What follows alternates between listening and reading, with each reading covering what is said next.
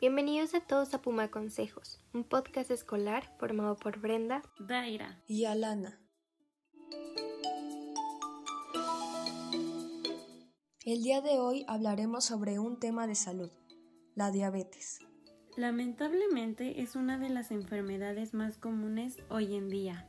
En México, en 2020, la diabetes pasó a ser la tercera causa de defunciones, superada por el COVID-19 y las enfermedades del corazón. Existen tres tipos principales de diabetes, diabetes tipo 1, diabetes tipo 2 y diabetes gestacional. En el capítulo del día de hoy hablaremos sobre la diabetes tipo 2. Hablaremos sobre lo que es, los síntomas, algunos tratamientos y cómo ayudar a las personas que tienen esta enfermedad o cómo ayudar a ti mismo si es que la padeces. Así que, ¿por qué no te quedas? Y platicamos.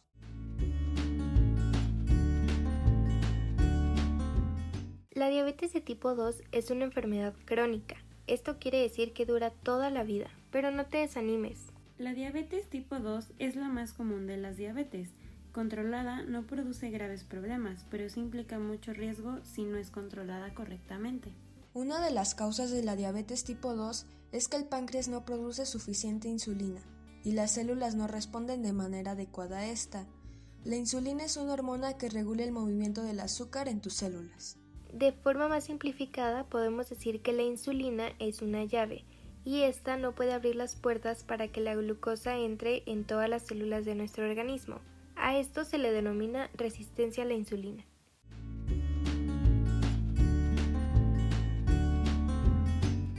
Las personas que son más propensas o tienen mayor riesgo de tener diabetes son las personas mayores de 45 años. Sin embargo, los niños, adolescentes y los adultos jóvenes también pueden llegar a tener diabetes de tipo 2. Sin embargo, es más común en personas de mediana y mayor edad.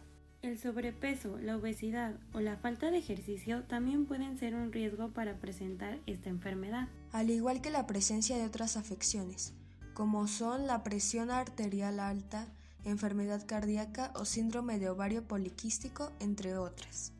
También puedes ser propenso a llegar a tener diabetes si tienes antecedentes familiares con esta enfermedad. Por lo visto, nadie se salva y por eso es muy importante mantenerse informado.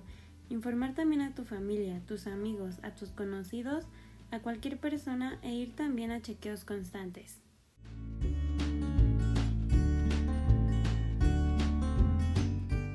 Los síntomas pueden ser muy similares a los de la diabetes de tipo 1, pero a menudo menos intensos.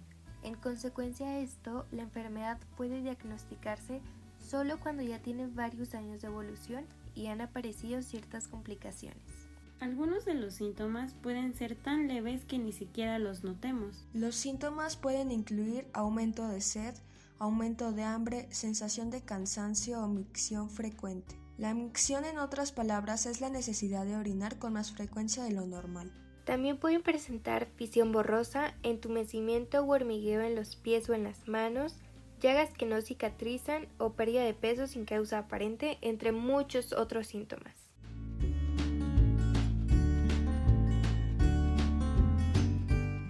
Existen distintos tipos de tratamiento. El más sencillo es el cuidado personal. El ejercicio físico o actividades aeróbicas son una excelente opción, así como una dieta balanceada. Para las personas que fuman, es mejor que lo dejen de hacer o traten de hacerlo en lo más mínimo posible. También la asesoría nutricional es muy buena opción. En los medicamentos podemos encontrar antidiabético, estatina y también la insulina. Ojo, que es muy importante que visitemos a un especialista antes de tomar cualquier medicamento.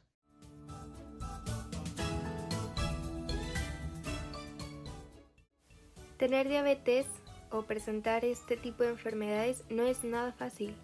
No hay duda de que las personas con diabetes pueden sentirse estresadas y asustadas.